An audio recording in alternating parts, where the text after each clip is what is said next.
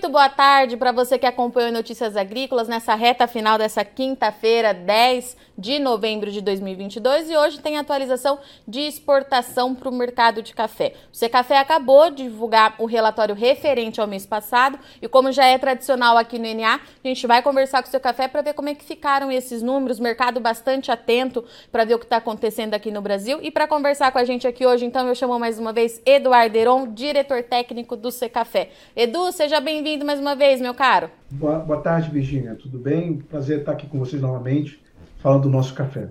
Edu, vamos lá então. O que, que você traz para mim de atualização? Quais são os números? Perdão, quais são os números, Edu, de hoje? Virginia, olha, o resultado de, de outubro, apesar da queda de 3,2%, teve uma receita de cambial 30% superior em relação ao outubro de 2021. É, isso é um resultado muito bom e decorrente da, dos preços elevados de café, como também do, do câmbio, que continua ainda em patamar elevado. E pensando que o Brasil é o país que mais repassa o preço pobre da exportação de café para o produtor, então nós estamos falando de, de distribuição de renda no campo. Então é um resultado muito positivo em termos cambiais. Em termos de volume, nós temos aqui que fazer duas, dois, dois comentários. Primeiro, que a exportação de conilon, a, o conilon continua sendo demandado pela indústria interna, é, lembrando que o Brasil é o segundo maior consumidor de café do mundo, e, e essa, essa demanda da indústria interna tem retirado o conilon das exportações. Então, você pode reparar que nós tivemos uma queda de 63% nas exportações de conilon em outubro de 2022, sendo o, o menor resultado dos últimos cinco anos. Uh, além disso, somado a essa demanda interna pelo café canéfora, né, Conilon, nós ainda temos os problemas logísticos que carregamos uh, desde 2021, mas temos aqui que reconhecer que tem havido melhora constante, isso é um bom resultado. Se nós analisarmos a comparação de outubro em relação a setembro, nós, nós tivemos um ligeiro incremento de 0,3% nas exportações, o que é um bom sinal de que a logística, apesar de todos os desafios, dos portos ainda congestionados no mundo, a menor disponibilidade de container, está evoluindo, mas ainda muito aquém da normalidade.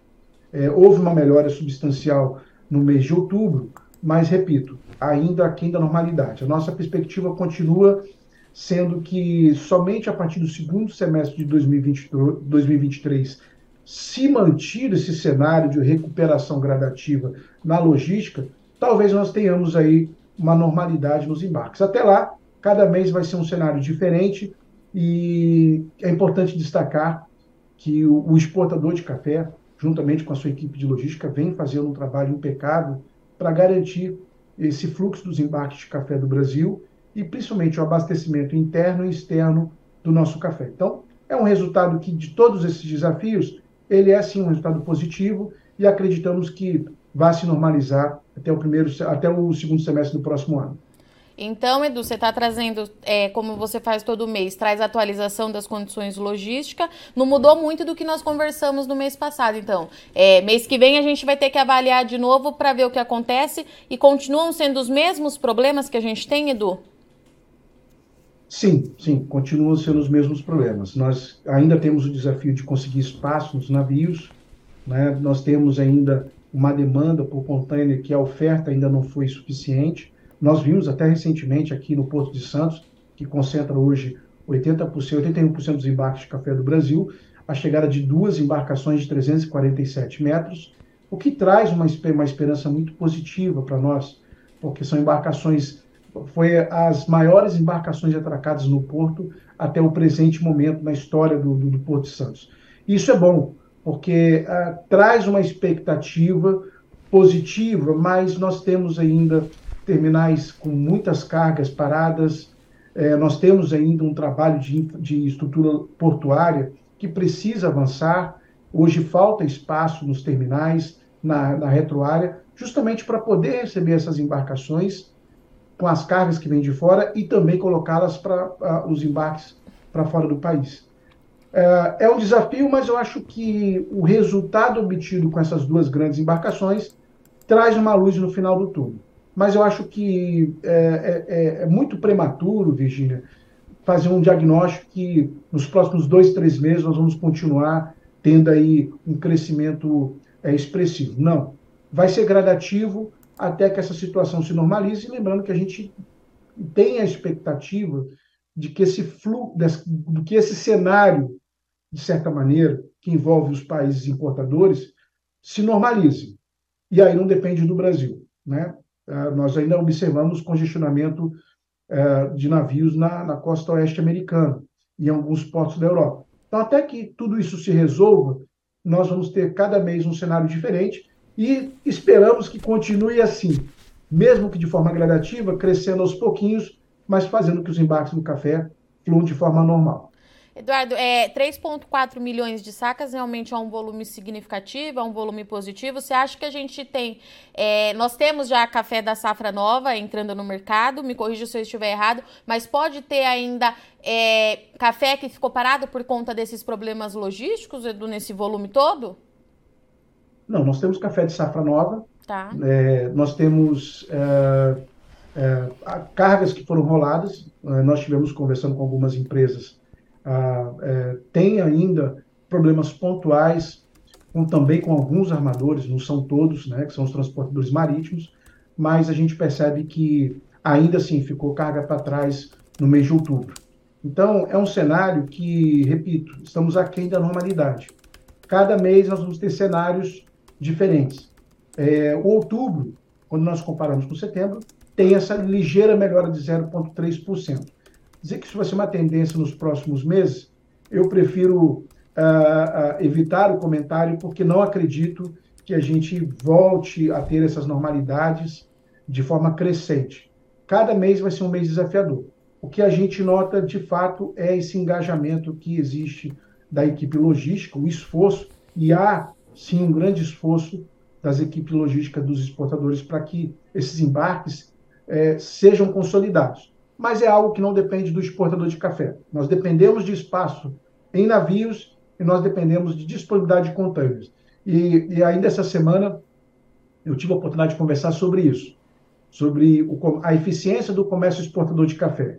Em condições normais, nós somos capazes de colocar 4, 4 milhões e meio de sacas no porto, mas é, é, são fatores que excedem né, a, a, a responsabilidade do exportador, porque dependemos do transporte marítimo internacional, como também da disponibilidade de contêiner. A nossa parte, eu diria que nós fazemos com, com, com muita propriedade e o que tem levado esses resultados muito positivos para a exportação de café do Brasil. É, Edu, diante de todo esse cenário, é, eu acho que é importante a gente evidenciar aqui é que apesar dos, da, desses problemas logísticos e do impasse, vamos lembrar, né? Já duram aí dois anos, a gente está indo para quase para o terceiro ano.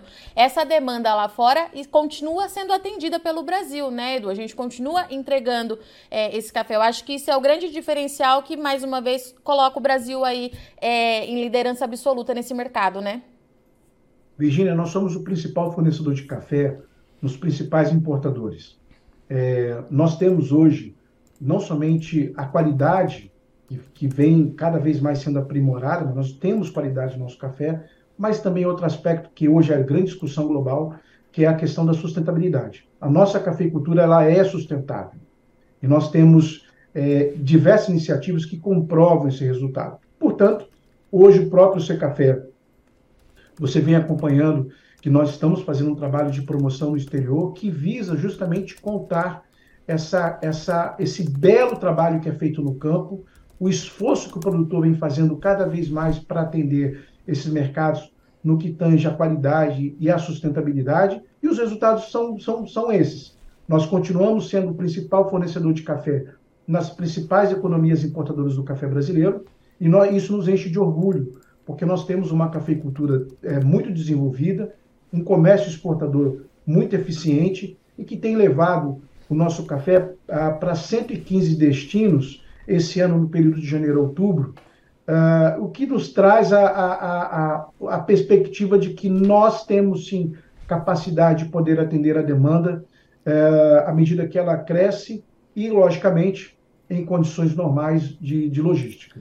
E Edu, para a gente encerrar, aproveitando o gancho que você está trazendo é que a gente tem qualidade, sustentabilidade, total condição de atender os mais variados e exigentes mercados, eu queria que você atualizasse para a gente as compras da Colômbia do Café do Brasil, porque me chamou a atenção aqui é, no relatório, e afinal de contas a gente está falando de outra importante origem produtora consumindo, comprando né, o, o nosso café. O que, que você acha disso quais são os dados que a gente tem? Virgínia, esse aumento de 44% nas importações, nas importações do café brasileiro pela Colômbia, de fato, ele, ele acaba se destacando. Colômbia é o terceiro maior produtor mundial de café. E, e essa compra de, de 1,4 milhões de sacas de café esse ano, sendo que o grande volume é café verde, isso uh, é, um, é, um, é um, um amadurecimento que o país vem demonstrando na, na, na, na importação de café, na formação de blends e, logicamente, em atender é, cafés industrializados aos mais diversos países do mundo. Ah, então, a gente vê com muita positividade essas importações, porque ah, é um país que hoje, de certa maneira, tem essa referência né, é, é, é, é alcançada durante anos de promoção da qualidade do café colombiano, e hoje a Colômbia se destacar como o sexto maior mercado de café do, do Brasil é algo muito positivo né, para nós e nós, e nós é, esperamos que continue crescente. Nós temos outros mercados também que vêm apresentando crescimento, mercados importadores, o que demonstra a maturidade desses mercados e realmente trazer, é, é, é, é importar café, formar blends. Né? Hoje é importante destacar que consumo no mundo hoje é blend, mas ah, tem que ser feito de forma madura, tem que ser de forma planejada, justamente porque você abre outras oportunidades, não somente para o café verde, mas também para café solúvel, para café é, torrado. Lembrando hoje que o café é, torrado e o solúvel no mercado europeu possuem hoje as maiores tarifações em relação aos outros países importadores. Então, é algo que, que a gente olha com muita positividade e até mesmo como reflexão para o nosso amadurecimento pensando nas oportunidades que nós temos para ampliar o nosso market share, seja no café verde, seja no café solúvel, seja no café torrado. E lembrando que nós temos uma cafeicultura é, é, não somente com níveis de produtividade elevados, de qualidade e sustentabilidade, que nos permite aí, como você mesmo citou há pouco, atender esses mais diversos e exigentes mercados globais. E Edu, é, aproveitando que você trouxe a questão é, do mercado europeu, em relação à Rússia, a gente tem alguma atualização? É porque era um importante mercado, né? Antes da guerra toda começar, a gente nem esperava que a guerra fosse durar tudo isso, mas está durando. Como é que traz, como é que número de atualização que você traz para a gente em relação lá ao leste europeu? Virginia, olha, a, a, gente, a Rússia teve, é, é, é, é como nós já comentamos isso na, em programas passados, notícias agrícolas, a Rússia de fato teve um impacto muito grande nas compras do café, nas importações do café brasileiro. É, nós tivemos até abril uma queda bem expressiva, mas nós começamos a ver no período de, de maio até setembro um crescimento é, linear é, com a expectativa de que isso pudesse realmente alavancar. Mas nós notamos que no mês de outubro, né, só para você ter ideia em números, é, é, a, a, Rússia vinha importando do Brasil nos últimos três meses acima de 50 mil sacas. E nós verificamos que no mês de outubro esse volume foi bem menor. Né? Então, nós uh, sabemos que isso tem um impacto direto da questão da, da, da guerra, né? o desafio de você entregar as cargas no, na Rússia, mas, assim, o que a gente tem como, como percepção e, e acreditamos e torcemos para que essa é, é, guerra trágica né, é, se conclua com a maior brevidade, porque a Rússia é um mercado consumidor de café expressivo e, e não tenho a menor dúvida que a, no encerramento dessa guerra nós temos aí de volta a oportunidade de é, aumentar as nossas exportações, porque é um mercado que nos últimos anos vem aumentando a, a compra do café brasileiro. Ah, então torcemos para que essa guerra se conclua logo, que a, a Rússia venha importar o café brasileiro nos mesmos níveis que importava antes da, da guerra. Então, apesar da queda em outubro, é, o cenário de guerra continua, não vemos que a, a, normalidade nas importações do café da Rússia, mas é, vamos ficar aí com essas volatilidades até que essa guerra definitivamente se encerre. Eduardo Heron, obrigada, viu? Mais uma vez pela disponibilidade em bater o cartão aqui no Notícias Agrícolas todo dia de relatório do C Café, sempre muito bom. Já te espero aqui no mês que vem para a gente atualizar com o último relatório de 2022. Obrigada, viu, Edu? Muito obrigado, uma boa tarde para vocês. Até logo. Portanto, essa foi a nossa entrevista com Eduardo Heron, diretor técnico do Secafé, que trouxe para a gente a atualização dos números de exportação do Brasil. O mercado estava esperando, alguns analistas até pontuaram aqui para a gente no Notícias Agrícolas. Você assistiu que esses números eles seriam importantes para a gente entender um pouco do termômetro do mercado. O mercado vem se pautando bastante nos dados do Secafé nos últimos meses, principalmente por essa dúvida grande que a gente tem em relação à oferta e também por conta dos impasses logísticos. Bom, no mês passado, então, o Brasil exportou 3,4 milhões de sacas, isso é um número significativo, chama a atenção. E o Edu trouxe pra gente que além de ter esse café da safra nova já entrando no mercado, tem também certo volume que pode ser de café que estava represado por conta dos problemas logísticos. Esses problemas, eles continuam. Houve uma leve melhora no mês passado, mas o Edu trouxe pra gente que precisa ser avaliado mês a mês, por isso que a gente faz questão de trazer o C Café aqui todos os meses para a gente atualizar como é que estão as condições. Mas fato é que o Brasil continua atendendo esse mercado, consegue atender essa demanda lá fora. O Brasil maior fornecedor de café do mundo e atende inclusive a Colômbia, nosso concorrente na produção de café arábica, que tem comprado bastante é, do Brasil. O Edu trouxe para a gente aqui então que a análise que, que a gente faz nesse momento é que a Colômbia é, chama muito atenção, com uma alta aí de 44% nas compras desse ano, e a gente chama atenção, o Edu traz que é uma relação de muita maturidade entre os dois países. Então a gente precisa continuar acompanhando muito de perto para ver como é que será o mês de novembro. O relatório sai daqui um mês de novo para o C Café, que vai estar aqui com a gente mais uma vez. Bom, eu sou Virginia Alves, agradeço muito sua audiência, sua companhia nessa reta final dessa quinta-feira. Amanhã Notícias Agrícolas está de volta, eu te encontro aqui. Se inscreva em nossas mídias sociais no Facebook Notícias Agrícolas, no Instagram arroba Notícias Agrícolas e no nosso Twitter arroba Notiagre. E para não perder nenhum vídeo, não se esqueça de nos acompanhar no YouTube e na Twitch Notícias Agrícolas Oficial.